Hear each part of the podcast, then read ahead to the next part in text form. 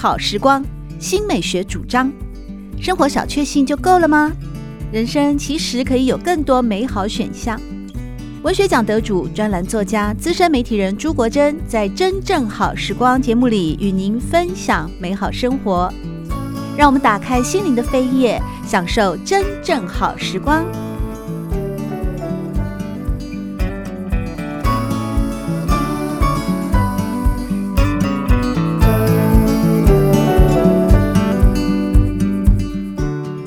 节目里面呢，和大家分享的是两本，嗯，它的分类比较属于商业管理类啊，那就是呢，在二零一八年入选美国行销协会行销名人堂的行销专家塞斯高丁，他最新呢，呃，在台湾的一本翻译的作品哦，出版了，书名叫做《重点不是创意》。哎，重点不是创意，那是什么呢？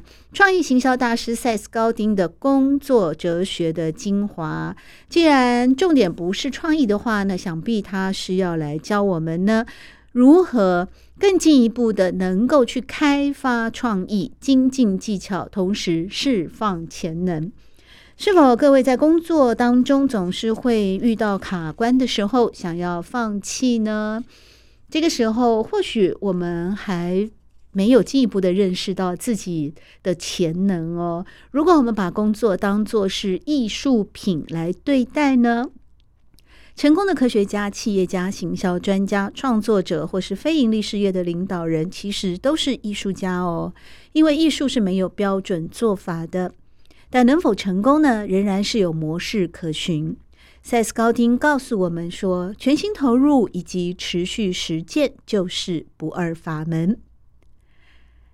行销大师塞斯高丁以多年来的实证与教学经验、热情而独特的语言，希望帮助读者们能够摆脱困境，勇于执行与分享作品。特别是他常常会提出很多特殊的观点，比方说，国珍第一次注意到他的时候啊，是因为呢，呃，有一本书，就他的前一本作品叫《怪咖时代》，怪咖。这本书是蛮出版蛮久了哦，大概有九年前，二零一二年的八月三十一出版的。怪咖啊，我们常常被人家说怪咖的话，就会感觉自己很边缘哦。但事实上呢，塞斯高丁在将近十年前就告诉我们呢，说小众势力崛起，如果越怪的话，很可能越有商机哦。拥抱怪咖。也不会被市场淘汰。诶，这到底是什么样的一个论述呢？长久以来，大众都代表的是正常的多数啊。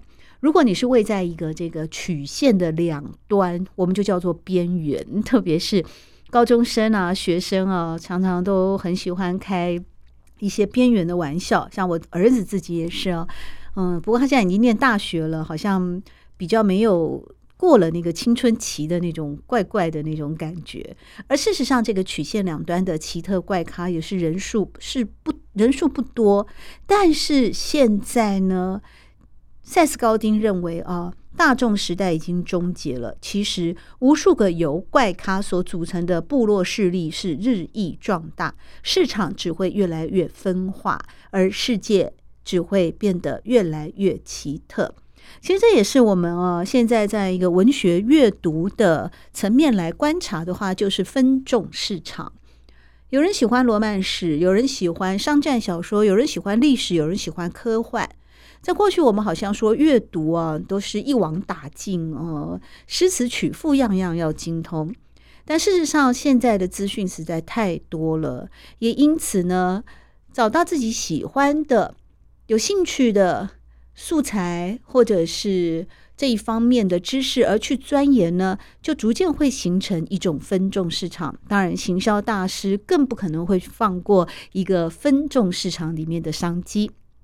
节目一开始，我们先听一段好听的音乐，之后呢，再回到真正好时光的节目当中。今天呢，要和各位分享的是行销大师塞斯高丁的两本书。分别是最新翻译出版的重点不是创意，赛斯高丁的实践心法，以及另外一本比较旧的是怪咖时代，我们一起来关心。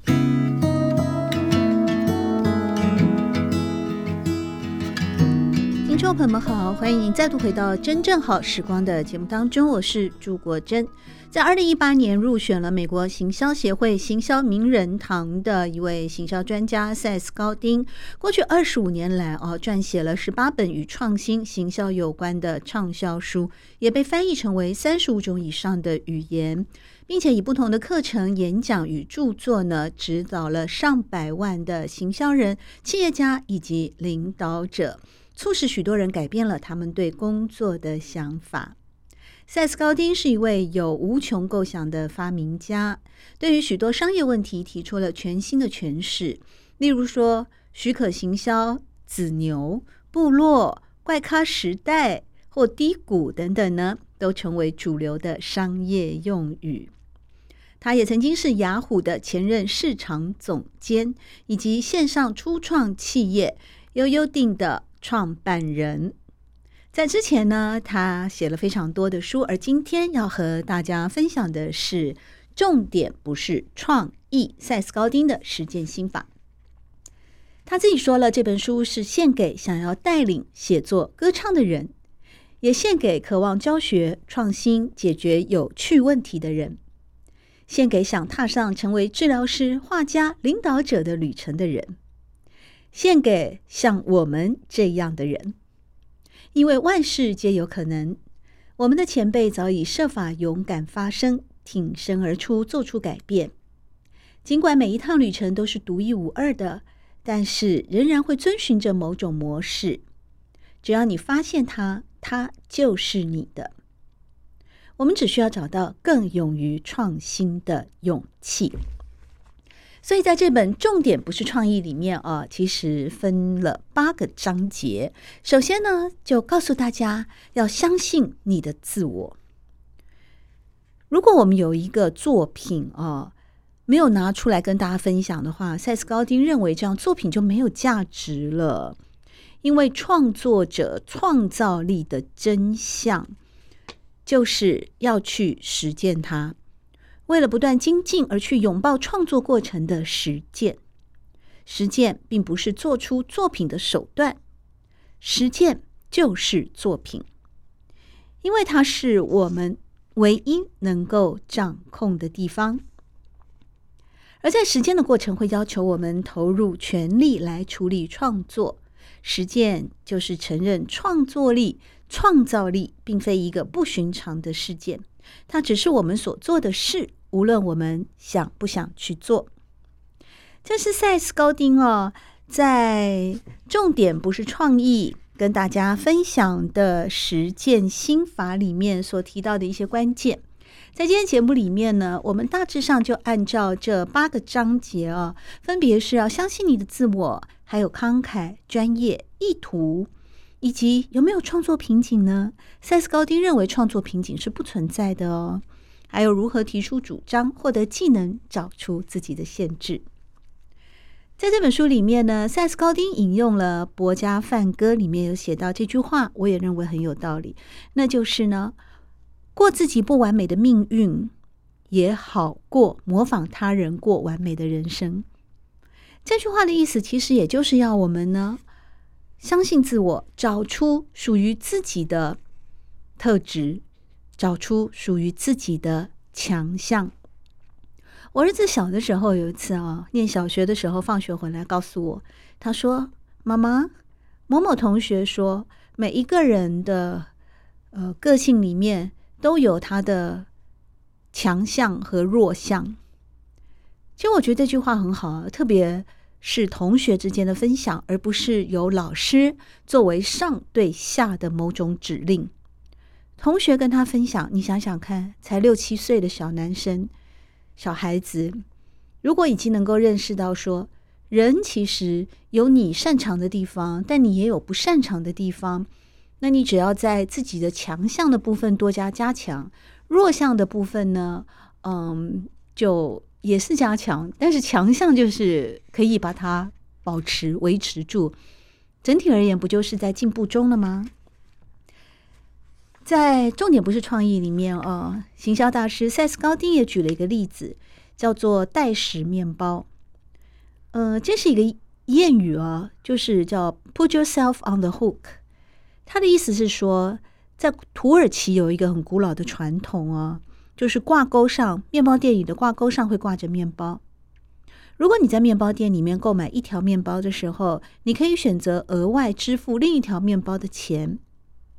老板装好了你买的面包以后呢，会把第二条面包挂在墙壁的挂钩上。如果有需要食物的人经过，他就会询问老板说：“挂钩上是否有面包呢？”如果有，这个面包就会被分享出去哦，饥饿也就得到了缓解。或许呢，更重要的是，社区情感也得以建立了。所以，塞斯·高丁认为，当你选择做出一个创意作品的时候，其实你就是在解决问题。这不仅是为了你自己，也是为了将来会遇见你完成的作品的人。把你自己放在挂钩上，也就是刚才说的 “put yourself on the hook”，就是在做一个慷慨之举。你分享了洞见爱与魔法，你的行动散播得越广，对所有有幸体验到你的贡献的人来说呢，就越值得。而透过艺术，也就是我们能为他人所做的事情。同时，塞斯高丁也举了一个例子，说我们到底要呃怎么样让自己更加的了解，说我们跟其他人的互动，以及分享，以及呢。嗯，在一个合作关系当中的对应，他最喜欢教人学习抛接球。学习抛接球需要一种简单的见解，重点并不是在接球哦。学不会抛接球的人会失败，那是因为他们都冲过去接下一颗球。但如果你冲过去接球，就会离开下一次抛球的位置，整个动作哦就会很凌乱。所以塞斯高丁认为哦。如果在抛接球的一个嗯游戏或是训练当中呢，其实最主要的是要先练习抛球。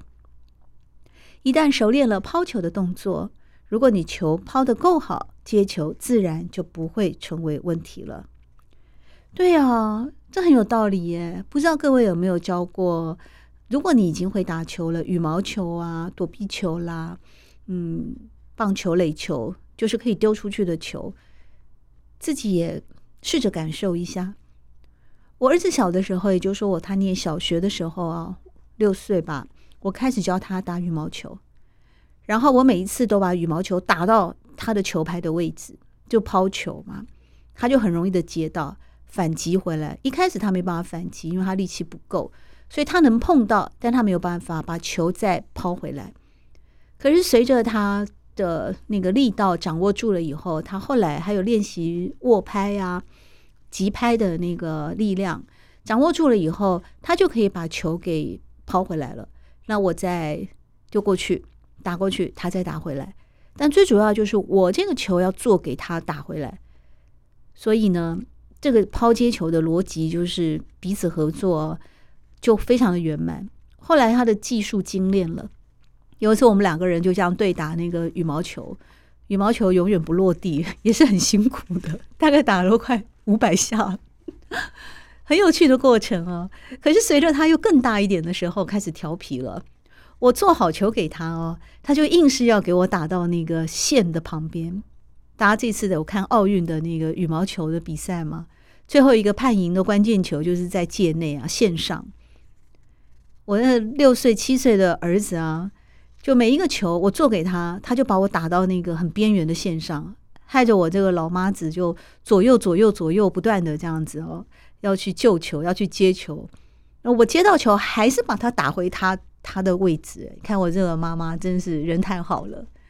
但是从一个抛接球的一个嗯、呃、理论或逻辑上呢，其实我认为塞斯高丁透过这个练习要告诉我们的是一种团队精神，以及合作。另外呢，为什么我们首先要认识自己？还有一个很关键的，这个可能跟心理学啊，许多的心理学书也都会告诉我们，甚至灵修的书籍，那就是说，如果你想要改变你的故事的话，要先改变你的行动。好像说，我们人常常脑里面有一个故事，就会认为所有的事情应该照着它来发展，但事实上呢，嗯，有的时候啊。可能不一定事事尽如人意啊。但是很重要的就是，塞斯高丁认为哦，如果你要改变你的故事的话，你必须要先改变你的行动，因为是我们的作为造就了我们的样貌。这个很有道理哦。比方说，嗯，他举一个例子，如果人被火炉烫伤过的话，或许就会说服自己再也不要靠近火炉了。如果你在一个期待期待值很低的家庭长大，很可能就会开始相信那样的期待。但你要怎么改变呢？大多数的人都会选择因循苟且啊，随波逐流啊。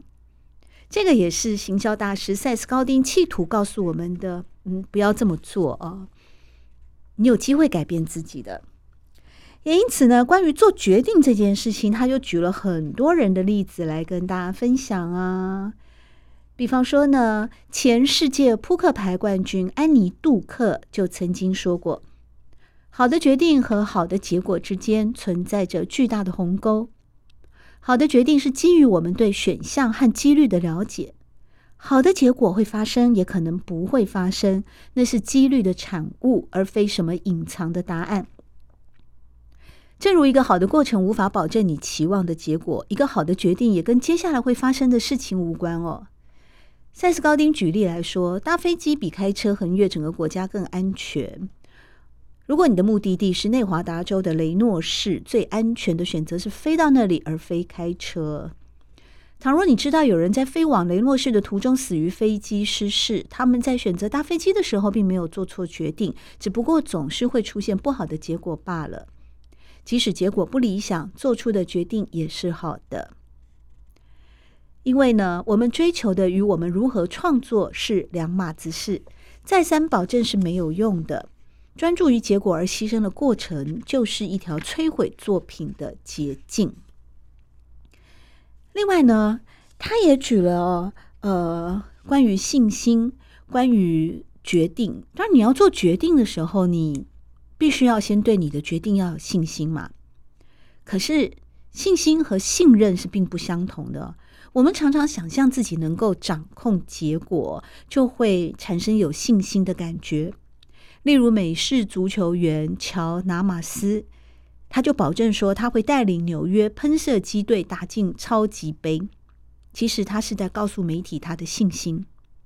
每一位职业运动员都有信心。但是冠军只有一个啊！看看这次奥运不就是这样吗？从初赛什么十六强到最后的决赛，所以超过半数的人都会输掉比赛。每一场竞技，每一场比赛，都有信心十足的参赛者是无法成功胜利、赢不了的。如果要求掌控外部事件是引发心痛与挫折感的处方，更糟的就是，假如在开始之前就需要有一定能赢的保证，那你永远就不会开始。所以呢，信心跟信任是两回事，这是塞斯高丁说的。他建议大家要信任过程，怀着慷慨的心与意图去做，接受每一种结果，无论好坏。当然，塞斯高丁用一个比较激进的形容词，他说：“呃，这个就是一种叫冒牌货症候群了哦。”其实换句话说，也就是要欣然接受，欣然接受所有可能性。他的形容词稍微诶夸张了一点，但也是一种比喻，或者也是一种方法，可以让大家嗯。更加理解到，甚至在遭遇到不是那么令人满意的结果的时候，也可以告诉自己说：“毕竟，不管我是真的假的，我真的努力过了。我其实也是一直在朝着一个冠军之路去迈进，去替力自己。所以在某种程度上来说，我的精神也让我成功了。最后呢，他告诉我们的是努力。”知名的插画家德鲁·德纳维奇啊，经常在《纽约客》杂志发表经典漫画，而且他发表的数量非常非常的多，是插画界的嗯顶尖人物、佼佼者。大家都会幻想这位德纳维奇先生啊，可能每天就穿着睡衣在家里面，花几分钟搞笑，画张草稿就可以拿到稿费，好像这份工作很有趣啊，而且是专门留给领悟到自己有天赋、是个天才的人。结果有一天呢，这位知名插画家德鲁德纳维奇呢，他公布了他的书桌照片，哇，网络一片哗然。为什么？因为他要成就一张插画，他首先。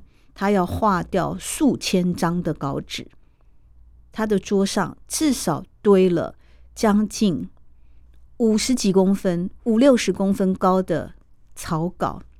他要告诉大家，他其实不是天才，他只是比我们用掉更多纸。他其实只是比其他人更努力，而且他没有放弃。在放弃之前，需要被退稿多少篇漫画呢？而另一方面，你得画出多少篇不怎么出色的漫画，才能够摸索出如何让他们变得好笑呢？这就是行销大师塞斯·高丁呢，在《重点不是创意》这本书里面呢，首先先告诉大家，第一章节里面希望大家能够相信自我，相信自己，为我们的身份进行每日实践，而且呢，一旦信任。一旦相信自己可以开始的时候，我们就要去实践喽。即便在任何时候，世界都不是完美的。比方说，条件不对啦，经济受挫啦，健康发生危机啦，我们的信心动摇啦，或者一则特别令人厌恶的评论没有被我们的过滤器挡下啦。哦，这个令人不满意的清单实在是很长哦。但是呢，你如果不开始做，就永远不会有开始。一旦开始的时候，就是一种实践。这个实践也必须要持续下去。而每一个成功创作者的事业都有部分是类似的实践。无论说你是一次盖出了一座最长的桥，或是一次有很多的小桥构成一个大桥，也引导自己走向另一个坦途。喜欢朱国珍制作主持的《真正好时光》，欢迎您订阅、分享或留言，随时保持互动，一起共享美好生活。